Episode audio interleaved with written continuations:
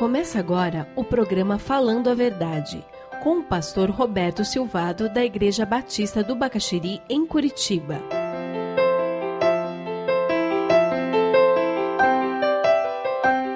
Hoje nós estamos começando a estudar o primeiro mandamento, um só Deus. Mas antes, como Deus preparou o povo e entregou as tábuas da lei? O povo estava há 400 anos escravo no Egito. Deus fala com Moisés ali no Monte Sinai com a sarça ardente. Ele vai até lá, tira o povo do Egito e volta para onde? Para o Monte Sinai. Ele fica com o povo ali durante um ano. O Monte Sinai ele tem aproximadamente 2.200 metros de altitude. Curitiba tem 900 metros aproximadamente. Um monte que sobe, tem um, uma planície, um platô, e desse platô sobe um outro monte de aproximadamente 800 metros. Então, ah, você vê na descrição bíblica, alguns líderes sobem, chegam até esse platô, e depois dessa última parte, Moisés sobe sozinho. 40 dias, 40 noites, ele fica lá, recebe os dez mandamentos de Deus. Deus faz três pactos com o seu povo, com Noé, ele faz um pacto com Abraão, ele faz outro pacto, e agora com o povo de Israel entrega os dez mandamentos. E nós encontramos esses mandamentos ali em Êxodo, capítulo 20. Dê uma olhadinha a partir do versículo 1. E Deus falou todas essas palavras. Eu sou o Senhor, o teu Deus, que te tirou do Egito, da terra da escravidão. Não terás outros deuses além de mim. Não farás para ti nenhum ídolo, nenhuma imagem de qualquer coisa no céu, na terra ou nas águas debaixo da terra. Não te prostrarás diante deles, nem lhes prestarás culto, porque eu, Senhor, o teu Deus, sou Deus zeloso, que castiga os filhos pelos pecados de seus pais, até a terceira e quarta geração daqueles que me desprezam, mas trato com bondade até mil gerações aos que me amam e obedecem aos meus mandamentos. Não tomarás em vão o nome do Senhor, o teu Deus, pois o Senhor não deixará impune quem tomar o seu nome em vão. Lembra-te do dia de sábado para santificá-lo. Trabalharás seis dias e neles farás todos os teus trabalhos. Mas o sétimo dia é o sábado dedicado ao Senhor, o teu Deus.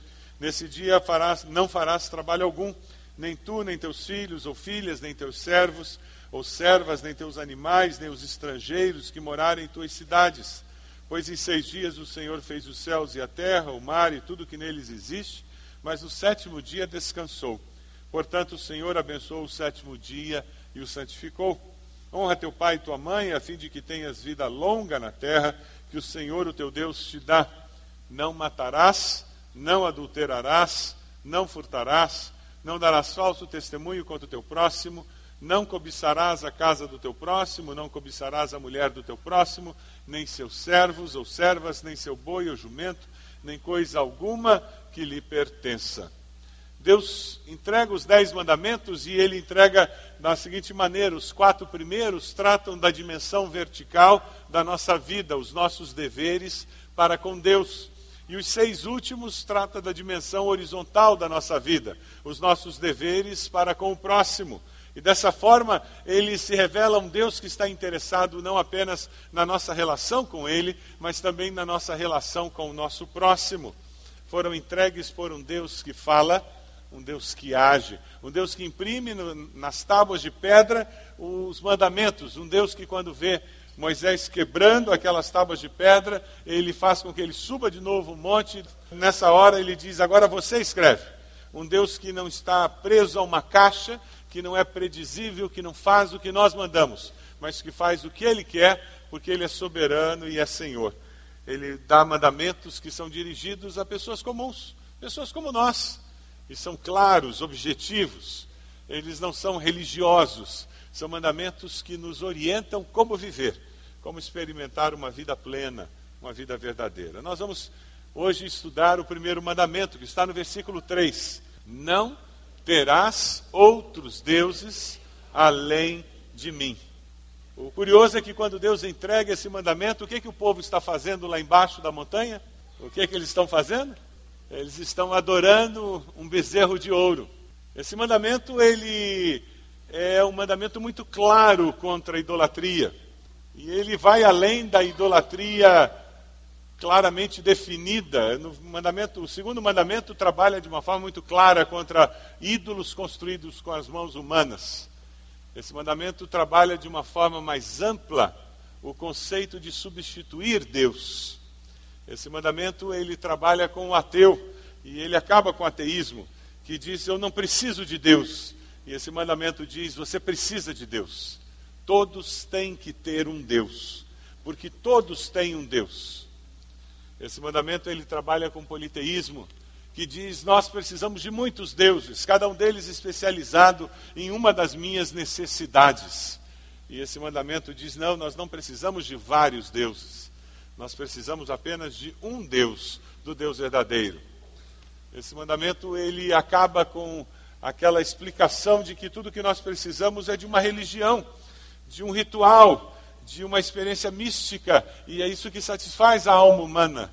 E ele diz: Nós não precisamos de um ritual, nós não precisamos de uma religião, nós precisamos de uma relação com um Deus. Nós precisamos apenas de um Deus. E quando esse Deus é o único ser que domina a minha existência, a minha existência tem propósito e faz sentido. Mas para nós entendermos esse mandamento, nós temos que entender o que é um Deus. O que é um Deus na vida do ser humano? Como você definiria um Deus? Será que o meu ego pode ser um Deus? O seu ego pode ser o seu Deus? Existem pessoas que são tão egocêntricas, têm um ego tão grande, que eles se bastam. Eles são o centro da sua existência, o mundo gira em torno deles. Será que lazer pode ser o Deus da vida de uma pessoa? Existem pessoas que existem para ter prazer, para ter lazer. Será que a religião pode ser um Deus na vida de uma pessoa? A pessoa pode viver em função daquela religião, daquele rito. Será que poder pode ser um Deus na vida de uma pessoa? E a pessoa existe para conseguir mais poder e para exercer poder, dinheiro. A profissão pode ser o Deus na vida de uma pessoa. O nosso Deus é aquilo que é o centro da nossa existência é aquilo, aquilo que concentra toda a nossa atenção. Nós vivemos em função do nosso Deus, nós trabalhamos em função do nosso Deus, as nossas emoções são controladas pelo nosso Deus. Jesus falou sobre isso de uma forma muito simples, como é só ele conseguia fazer em Mateus 6, 6 21, quando ele diz: Onde estiver o seu tesouro, aí estará o seu coração. Vamos ler juntos? Onde estiver o seu tesouro, aí estará o seu coração. Todos nós vivemos em função do nosso Deus. Se o Deus verdadeiro é o Deus na sua vida, você vive em função dele. Mas se são os filhos, você vive em função dos filhos. Se é a profissão, você vive em função da profissão. Se é o sucesso, você vive em função do sucesso. Se é dinheiro, você vive em função do dinheiro. Se é poder, você vive em função de poder. Se é o seu time de futebol, você vive em função do seu time de futebol. Quem tem o primeiro lugar na sua vida, na sua existência? O que acontece na nossa alma, na nossa mente, no nosso coração, pode nos impedir de amar a Deus com toda a nossa alma, a nossa mente e o nosso coração. O primeiro mandamento, ele fala sobre o maior desafio que o ser humano tem durante toda a sua existência: manter Deus em primeiro lugar na sua vida. O primeiro mandamento, ele fala sobre o maior desafio que o ser humano tem durante toda a sua existência: manter Deus em primeiro lugar na sua vida. Esse é o maior desafio que nós enfrentamos durante todos os anos da nossa vida. É um desafio que nós enfrentamos todos os dias. Manter um relacionamento íntimo, pessoal, crescente com Jesus Cristo. Isso é manter Deus em primeiro lugar. A nossa principal tarefa e desafio como discípulos de Jesus é verificar constantemente se alguma pessoa se alguma tarefa, se algum, algum interesse, alguma oportunidade está assumindo o lugar do Senhor das nossas vidas na nossa vida. Se são nossos planos, nossos sonhos, nossos afetos que estão substituindo aquele que deveria ser único e exclusivo no trono da nossa existência. existência. Você ouviu o programa Falando a Verdade.